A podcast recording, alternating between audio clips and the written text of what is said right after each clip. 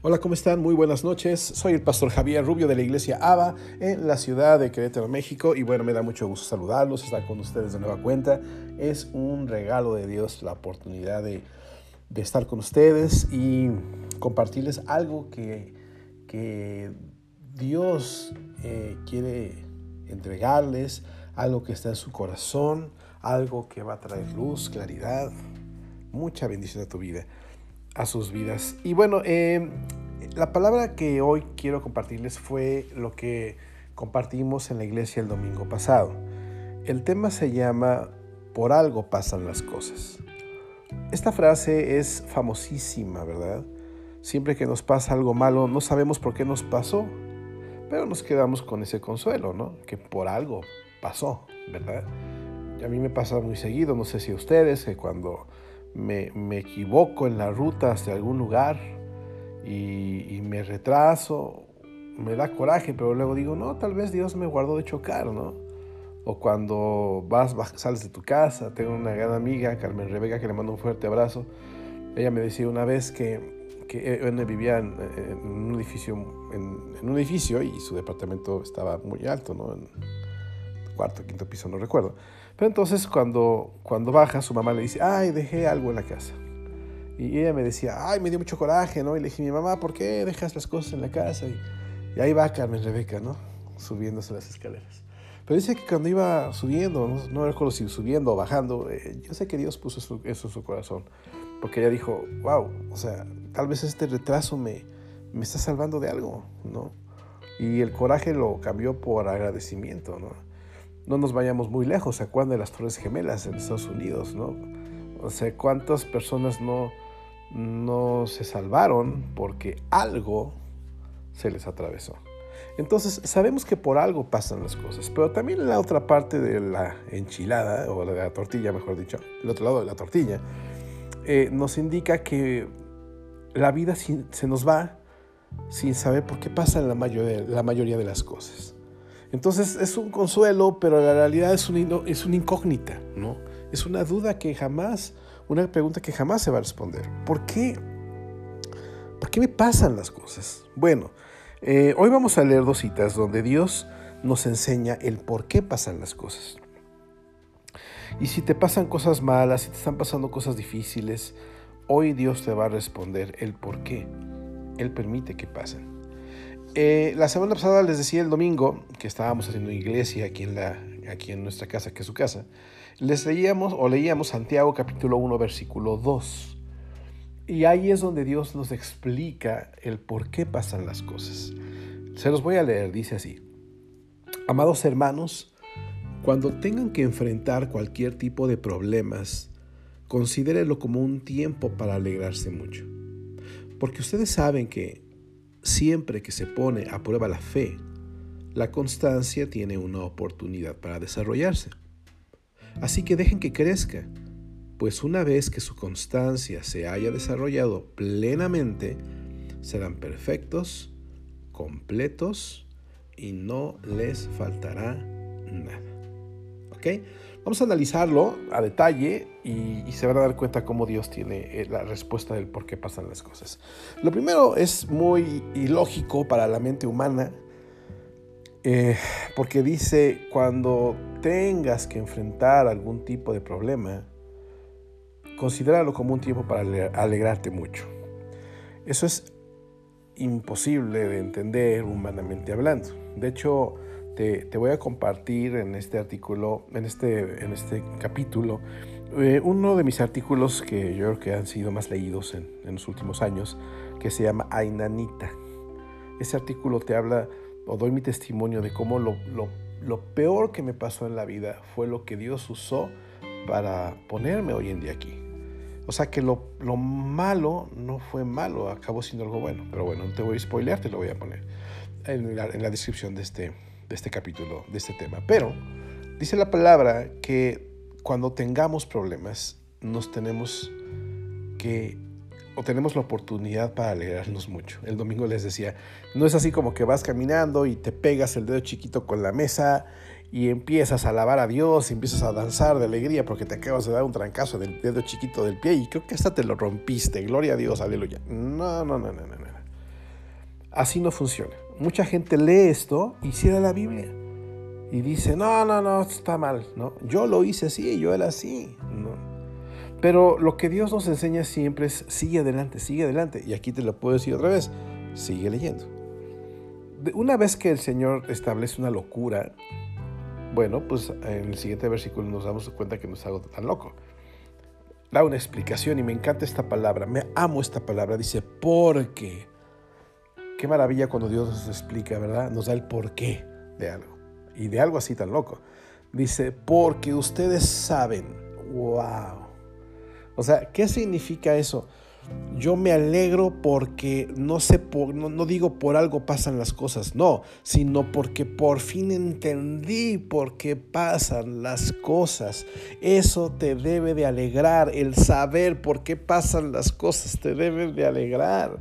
Y aquí dice, porque ustedes saben que siempre que se pone a prueba la fe, la constancia tiene una oportunidad para desarrollarse. Entonces, si, si, analizamos, dice el Señor, te voy a explicar por qué te permití pasar esa enfermedad. Te voy a explicar por qué te permití pasar esa escasez. Te voy a, te voy a explicar por qué te permití que tu hijo eh, eh, le pasara esa situación. Te voy a explicar. Dice, porque yo necesito, número uno, poner a prueba tu fe. Platicábamos el domingo que hay diferentes tipos de oro o el oro se paga de diferente manera. La realidad es que el oro aumenta su valor cuando no tiene mezclas. Hay oro que está mezclado con otras cosas y el valor es diferente, es menor. En los tiempos antiguos, para saber si el oro era bueno, el oro lo bueno, hasta la fecha me imagino, el oro lo fundían, lo ponían en el fuego. Entonces el fuego quitaba las mezclas, quitaba las aleaciones y al final tal vez alguien entregó un kilo, un kilo de oro y cuando lo quemaban y, se volvía a hacer duro, se daban cuenta que eran 800 gramos. Y decían, ¿por qué? Porque tenías 200 gramos de mezcla. Muchas veces nuestra fe está mezclada con nuestra fe en Dios, está mezclada con nuestra fe en nosotros mismos. Muchas veces está mezclada con nuestra fe en el dinero, con el, en nuestra fe en la tarjeta de crédito, con nuestra fe en muchas cosas. Y está mezclada. Digo, sí, Dios me va a ayudar, pero no como esos tristes memes, ¿no? Que salen, que salen mucho en internet, que dice una muchacha, voy a salir adelante con la ayuda del Señor. Y el Señor es un tipo como de 70 años, ¿no? O sea, ese es el Señor que la va a sacar adelante.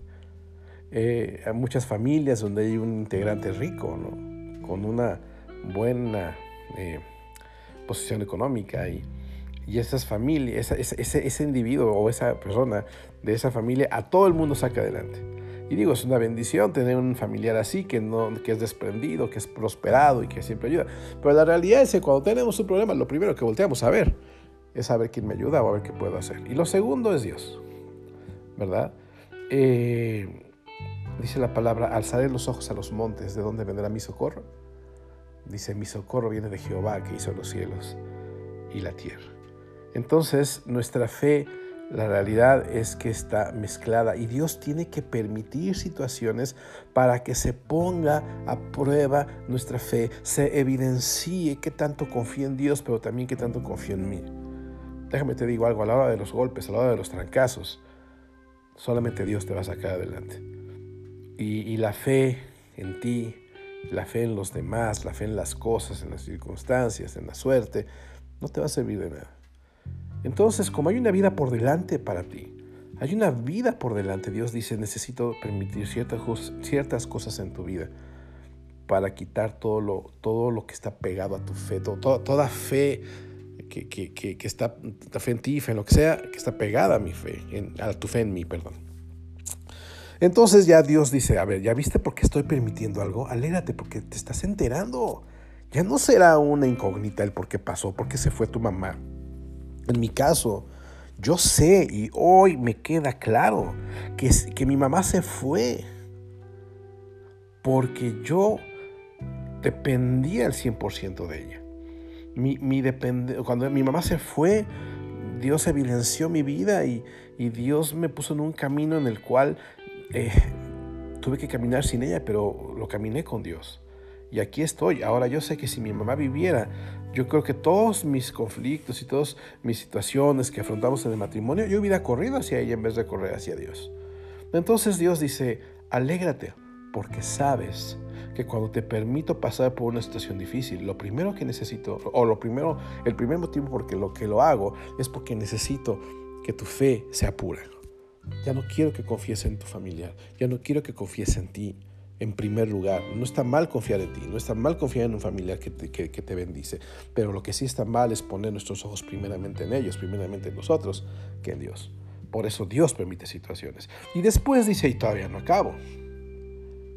Porque cuando yo estoy probando tu fe, también estoy buscando desarrollar tu constancia. Wow. Hace algún tiempo yo les decía a las personas que cuántas situaciones en nuestra vida se, se arreglarían si tan solo fuéramos constantes. Constantes en el ejercicio, constantes en la buena alimentación, constantes en los buenos hábitos, constantes en leer la Biblia, constantes en orar, constantes en ir a la iglesia, si fuéramos constantes en salir a jugar con nuestros hijos, si fuéramos constantes en empezar, en terminar lo que empezamos, entonces cuántas cosas en la vida realmente se solucionarían si tan solo fuéramos constantes. Ah, y, y entonces dices, ok Señor, entonces si tengo un problema, estás haciendo que mi fe sea pura, que me estás enseñando solamente a depender de ti. Y, y esto también, ¿tienes otro motivo por el cual permites esta situación? ¿Qué es que me vas a ayudar a ser una persona inconstante? Ese testimonio lo he dicho muchas veces, hace mucho que no lo digo, pero creo que viene a colación. Mi, eh, eh, mamá estaba en sus últimos días aquí en esta tierra, en el hospital, y, y, y mi mamá se llama Carolina, digo se llama porque vive en el cielo, y, en sus últimos días llegó, llegaron, bueno, llegaba mucha gente a visitar al hospital y una persona me contó esta anécdota, me, me dijo, oye Javier, pues fui, a ver a tu mamá eh, antes de que se fuera y, y, yo le pregunté, Carito, ¿cómo estás? Y mi mamá dice, tu mamá me contestó, eh, pues ya me quiero ir con Dios, ya me quiero ir con mi papá, dijo. Y entonces le preguntaron, ay Carito, ¿y tu hijo? A lo cual ella contesta, él se queda con su papá, ya me voy, no. Y cuando, cuando se fue, cuando pasó el velorio y ya sabes el duelo y tienes que volver y, llega el primer día en el que regresas al trabajo, a las actividades, sin la persona que amas, em, salí de casa, me acuerdo, y, lo primero que dije fue, bueno, suspiré. Y me acuerdo que lo primero que dije después de suspirar fue, Señor, no dije, papá, ¿ahora qué vamos a hacer? Yo escuché a Dios que me dijo, ¿ya viste por qué tu mamá se fue tan tranquila? porque todo lo que permite Dios es para que nuestra fe sea purificada, sea librada de mezclas que a la mera hora nos van a entorpecer. Pero ya vimos una segunda, una segunda eh, razón por la cual el Señor permite un problema es porque quiere que seamos constantes en cosas que nunca lo hemos hecho. La constancia se tiene que desarrollar. Ahora, ¿por qué se tiene que desarrollar la constancia? En el siguiente versículo dice algo importante. Dice, dejen que crezca la constancia. Dice, porque cuando se haya desarrollado plenamente, te van a pasar tres cosas. Vas a ser perfecto, vas a ser completo y no te va a faltar nada. La palabra completo en otras versiones se traduce como maduro. Entonces otra vez dice, mira, si tu constancia se desarrolla, crece, se desarrolla plenamente, vas a ser perfecto, una persona perfecta, una persona madura y una persona a la que no le falte nada. Y eso se explica muy sencillo. La palabra, el apóstol Pablo decía, una cosa ciertamente hago. Decía, olvido lo que está detrás y me extiendo hacia lo que está adelante. Y más abajo, dice, más adelante decía, y todos los que somos perfectos, eso mismo hagamos. Un matrimonio perfecto es aquel matrimonio que sabe dónde va lo que pasó, atrás, y sabe a dónde se dirige, hacia adelante. Una persona perfecta en ese sentido no es, el que no es la que no se equivoca. Una persona perfecta es una persona que sabe dejar lo que se quedó atrás que no vive en el pasado, que no vive en la ofensa, que no vive en el rencor, que no vive eh, traumada, frustrada, por lo que, por lo que pasó. Dice, hoy es hoy y mañana será mañana. El Señor Jesús decía, un día a la vez. Eh, la palabra dice, el que está en Cristo es una nueva criatura, nuevo, lo nuevo. Dice, las cosas viejas ya pasaron y todo es hecho nuevo. Entonces, cuando tienes o tenemos, dijo el de al lado, una constante tendencia a mantenerte en el pasado, pues obviamente vas a echar a perder todas las cosas. ¿Cuántos matrimonios, cuántas, cuántas situaciones se, dan tan terribles por el simple y sencillo hecho de no perdonar, de no olvidar, de no dejar atrás las cosas? Entonces dice el Señor, mira, si tú fueras constante, tú serías una persona que, está, que avanza. ¿Constante en qué? Pues constante en creerme, constante en buscarme, constante en avanzar, ¿no? Entonces la constancia está directamente relacionada con la capacidad de, olvidar y con la capacidad de seguir adelante. Después dice maduros, ¿verdad? Eh, la verdad es que no importa la edad que tengamos, seguimos cometiendo las de primaria, como dicen. ¿No? Importa la edad que tengamos ni lo mucho que hayamos avanzado, constantemente volvemos a caer en lo mismo. Y la, y la respuesta está en que somos muy inconstantes. Y luego dice que no les faltará nada. Eh, yo, yo siempre lo he dicho que, que eh, somos como hermanitos montañas rusas, ¿no? como la montaña rusa. En la mañana estamos hasta arriba, en la tarde estamos hasta abajo, ya en la noche como que más o menos en medio, ¿verdad? Hay temporadas en nuestra vida hasta arriba, otras temporadas hasta abajo, otras que subimos, bajamos, subimos, bajamos, u otras que nos quedamos más o menos como que a nivel, así como que medias tintas, ¿no? Y, no nos ponemos de acuerdo con nosotros mismos. En la mañana estamos tristes, en la tarde estamos enojados, en la noche nos queremos deprimir y morir, ¿verdad? Pero cuando nuestra fe se pone a prueba y, se purifica y se afirma, se, se, sí se libra de todas mezclas, decidimos con, confiar en Dios a toda prueba y, decidimos mantenernos a pesar de lo que veamos, a pesar de lo que escuchemos, a pesar de lo que sintamos, cuando decidimos a toda prueba ser constantes en nuestra fe en lo que Dios nos ha prometido en su palabra. el resultado de esto es que el pasado en realidad va a quedar atrás. Cada vez que yo hago algo nuevo, Satanás me avienta todos los errores que cometí en el pasado. Leíamos el domingo una parte en la Biblia que dice, no te volverás a acordar de los errores de tu juventud. Creo que eso lo mencioné también en el tema pasado. Gente que abortó. Yo conocí un hombre que llevó a su hija a abortar. Y después de que lleva a su hija a abortar, eh, la hija después se vuelve a embarazar y la niña tiene un bebito con síndrome de Down y con muchas complicaciones de salud. Este hombre no podía salir de eso. Decía, yo no quería un nieto y cuando lo tuve me llegó dito enfermo, Dios me perdonó. Dios me castigó, perdón. Ya no puedo seguir. Y no podía dejar. Pero ¿sabes qué? A veces iba a la iglesia, a veces no. A veces oraba, a veces no.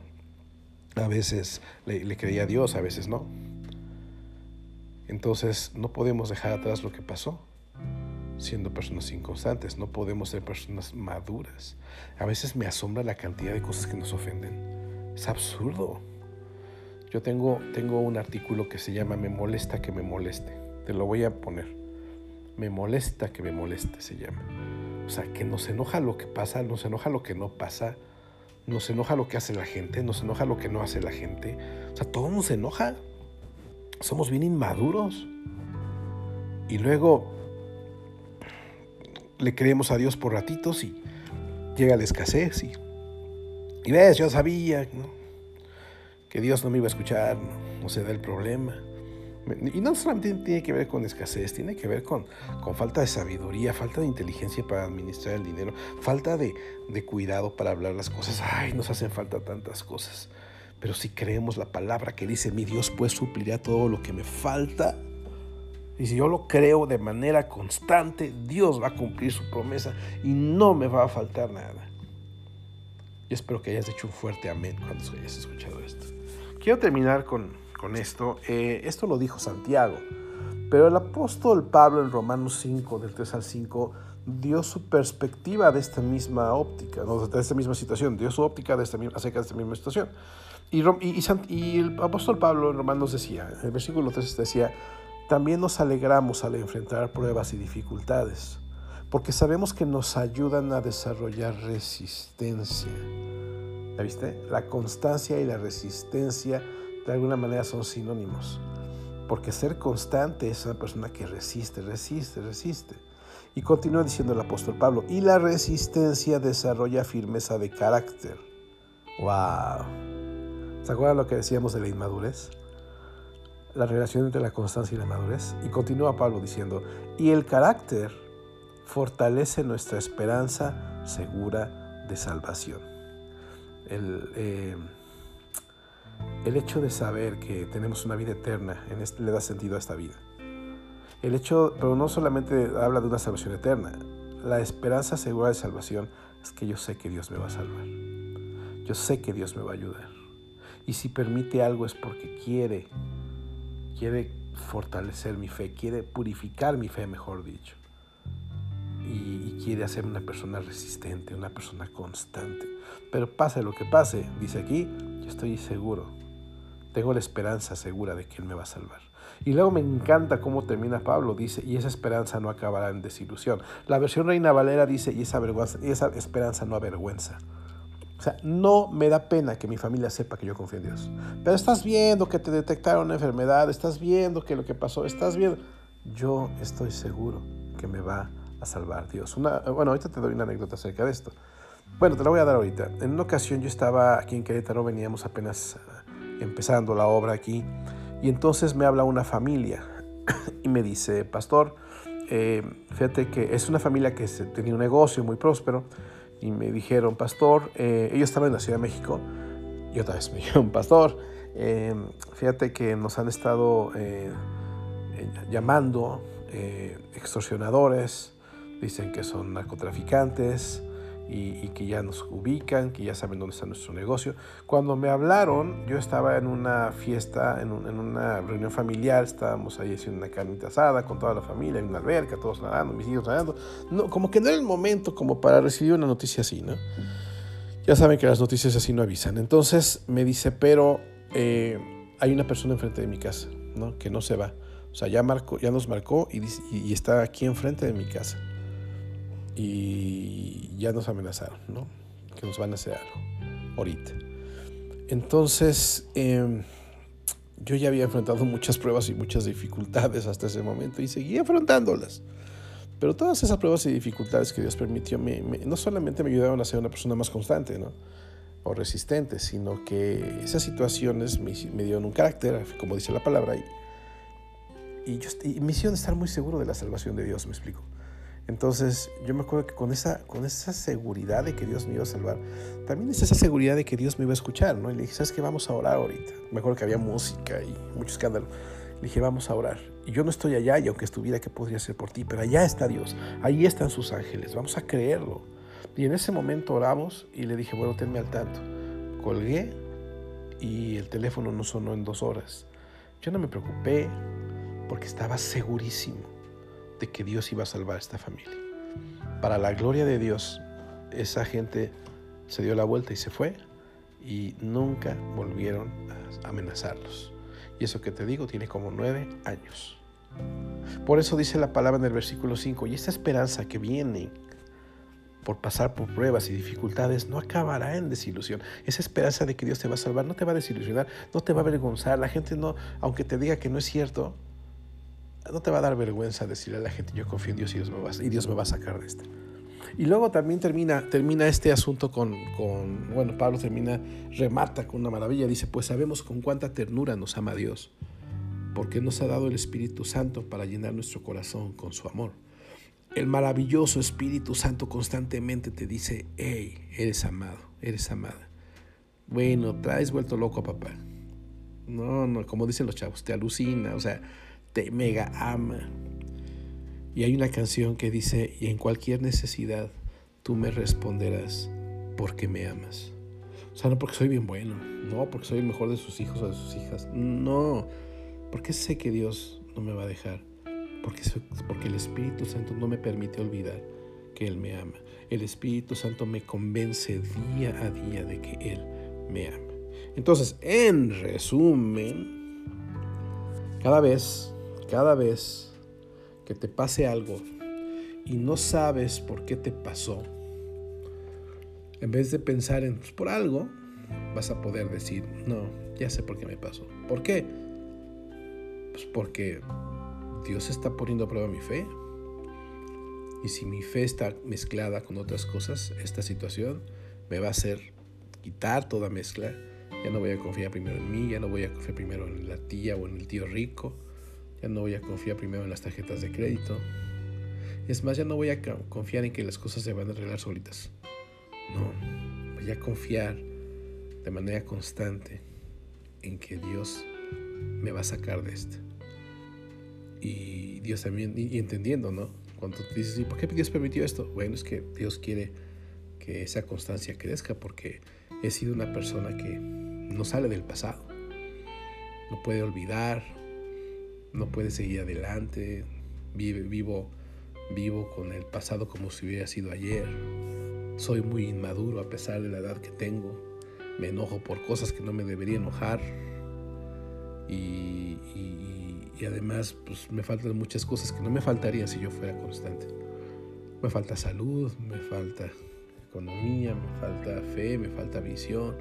Si tan solo fuera constante en cuidarme, en cuidar mi cuerpo, en cuidar mis relaciones, en cuidar con quien hablo, en cuidar lo que veo, cuidar lo que oigo, no soy constante en eso, no soy constante, leo la Biblia ratos, escucho alabanzas por ratos, de vez en cuando me paro en la iglesia, eh, no soy constante, por eso cuando Dios me permite pasar una situación me, alegro, fíjate, me alegro mucho porque sé por qué Dios permite las cosas y porque Él me va a, dar, va a ser una persona perfecta, madura y que no me falte nada. ¡Wow! ¿Ya vieron por qué dice, consideren cuando tienes un problema? Ay, me encanta, dice, cuando tengan que enfrentar algún problema. O sea, no dice que Dios va a usar los problemas para enseñarnos todo el tiempo. De vez en cuando va a permitir algún problema. Y va a ser un tiempo para que te alegres. ¿Y sabes por qué te puedes alegrar? Porque confías en que Dios tiene un propósito grande y ya lo conoces. Quiero orar por ti. Quiero, quiero pedirle a Dios por tu vida. Quiero pedirle a Dios que que, yo sé que muchos de nosotros estamos enfrentando situaciones bien difíciles. Nosotros como familia estamos enfrentando una situación muy difícil, muy, muy difícil. Y, y bueno, estamos considerando como, como, un tiempo para alegrarnos porque Dios va a hacer en todos, en todos, todos, todos, algo grande, algo bello a partir de algo muy malo. Pero todos tenemos que que entenderlo y no lo haremos si el Espíritu Santo no nos ayuda. ¿Oramos? Cierra tus ojos ahí donde estás y vamos a orar. Señor Jesús, te damos gracias por esta palabra tan bella, por esta palabra que nos aclara, nos explica tantas cosas por años. Eh, tú eras como un tabú, como, como algo que no sabíamos qué o quién era, pero que existía. Ahora tú eres tan bueno, te revelas a nosotros y y abres tu corazón, abres tu palabra, nuestra mente para entender tu palabra. Te damos gracias, Señor, porque hoy entendemos que, que podemos alegrarnos cuando enfrentamos un problema porque tienes un propósito o muchos, muchos propósitos por los cuales lo permites. Gracias porque ya no se queda así incógnita en todas las áreas de nuestra vida al decir, pues, por algo, ¿no? Y, esa frase pues como que nos, nos justifica, nos como que nos autoconsuela, ¿no? Así, bueno, pues por algo pasan las cosas, pero Dios, tú no quieres que, que, vivamos eh, con, con dudas o, o con porqués. Gracias porque tu palabra nos explica el por qué permitiste ese problema, esa situación. Señor, muchas gracias. Tú una vez permitiste que me asaltaran y recuerdo que, que ese momento fue clave para que yo entendiera que estaba muy lejos de ti. Años después digo, wow, Señor, si no hubiera sido ese asalto, yo hubiera creído, siguiendo viviendo eh, así, ¿no? Justificándome a mí mismo, diciendo no soy tan malo, casi no peco, pero tú querías hacer algo en mí y usaste lo que tenías que usar.